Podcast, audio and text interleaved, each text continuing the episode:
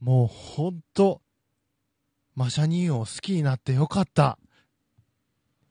気ままな美貌録。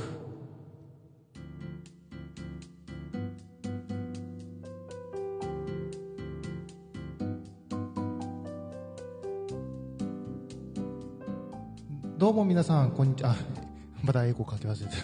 どうも皆さん、こんにちは、こんばんは、おはようございます。えー、気ままな美貌録第72回始まりました。どうも、いくでございます。あのー、あの、あの、福山雅治さんに、知られたよいやいやいや、これは、これは本当事件ですよ。本当に。いやいやいや、まさかそういうことになるとは、え思ってなかったので、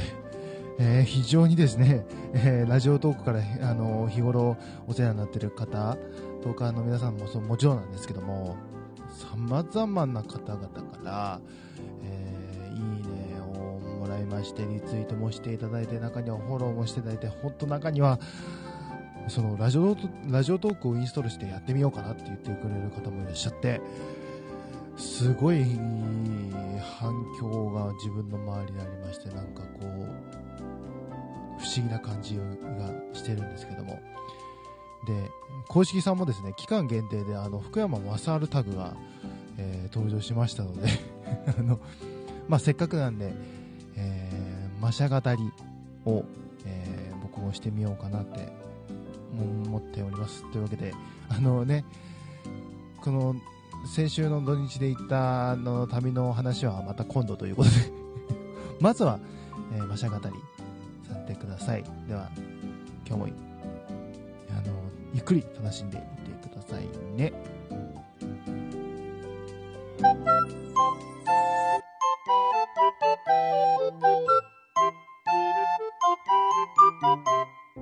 気ままな美貌録。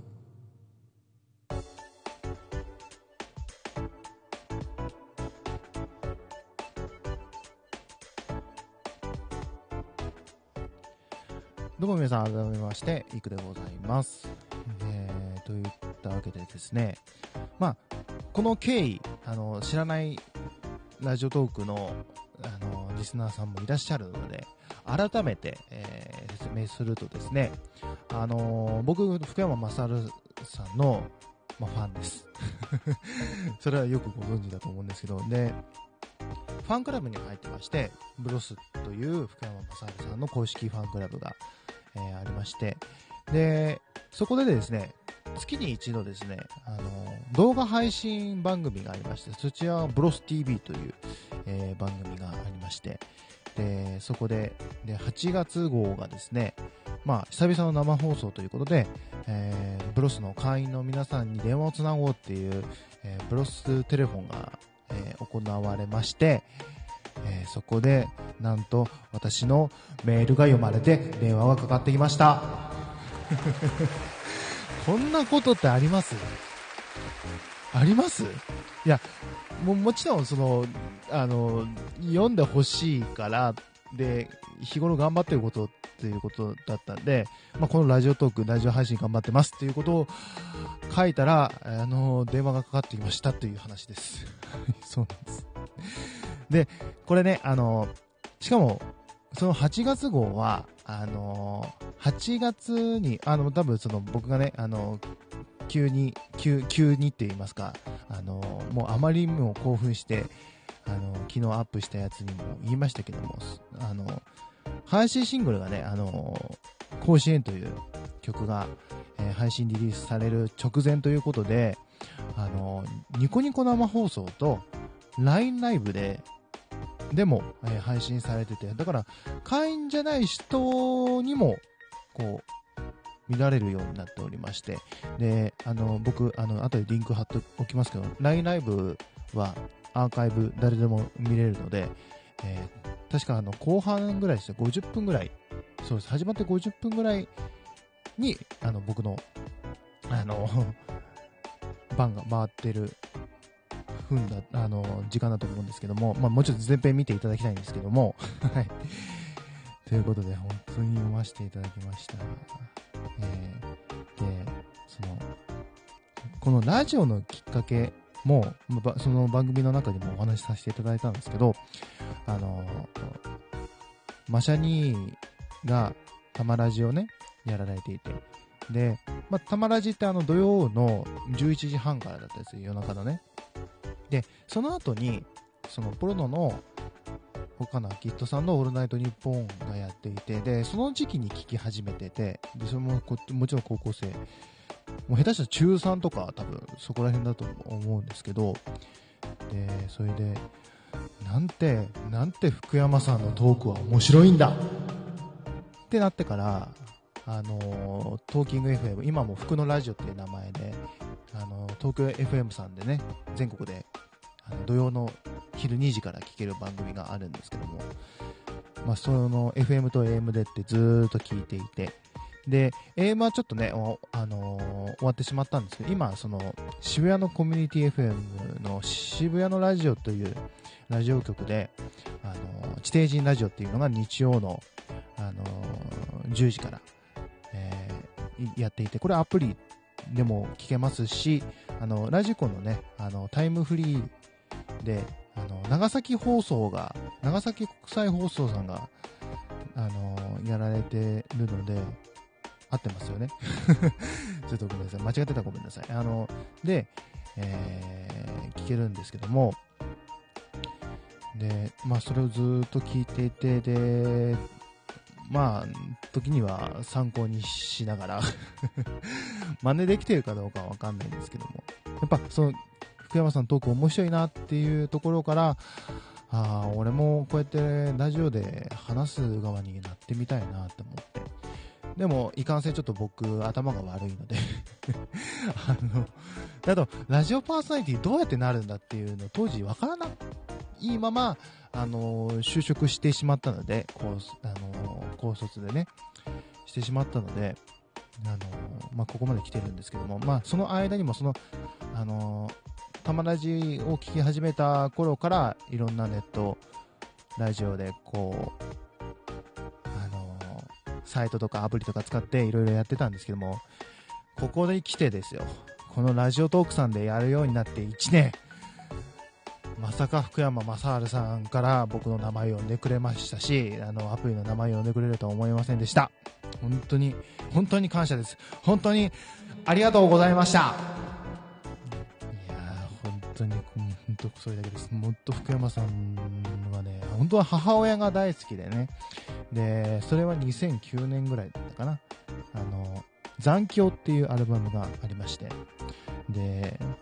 それのツアーにね、名古屋に、日本外資ホールに、親子で行ったのが、ハマったきっかけきっかけですね。で、もちろんラジオはずっと聞いてたので、でも、ライブは見たことなかったんで、で、母親がファンクラブに入ってたことを僕知らなくて、え、入ってたの？じゃあ、じゃあ福山さんのライブ行けんじゃんっつって、で、行きたい、行きたい、行きたいっつって、行ったのが最初の、あの、道しるべツアーでしたね。